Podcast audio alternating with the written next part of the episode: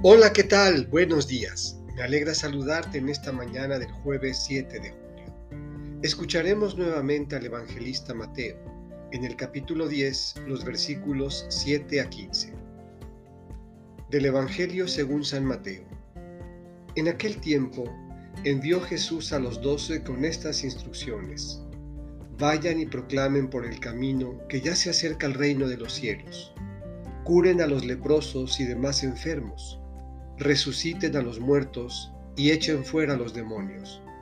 Gratuitamente han recibido este poder, ejérzanlo pues gratuitamente. No lleven con ustedes en su cinturón monedas de oro, de plata o de cobre.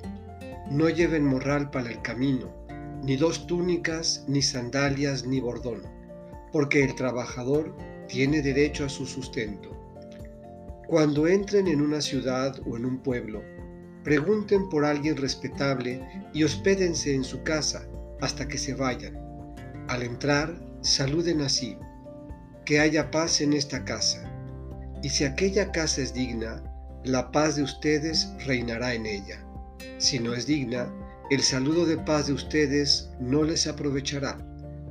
Y si no los reciben o no escuchan sus palabras, al salir de aquella casa o de aquella ciudad, sacúdanse el polvo de los pies. Yo les aseguro que en el día del juicio, Sodoma y Gomorra serán tratadas con menos rigor que esa ciudad. Esta es palabra del Señor. Meditemos.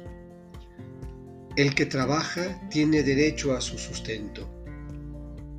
En la relación profunda y cercana con el Señor, recibimos grandes cosas, pero sobre todo un poder espiritual para transformar el mundo. Gratuitamente lo hemos recibido, ejerzámoslo pues gratuitamente.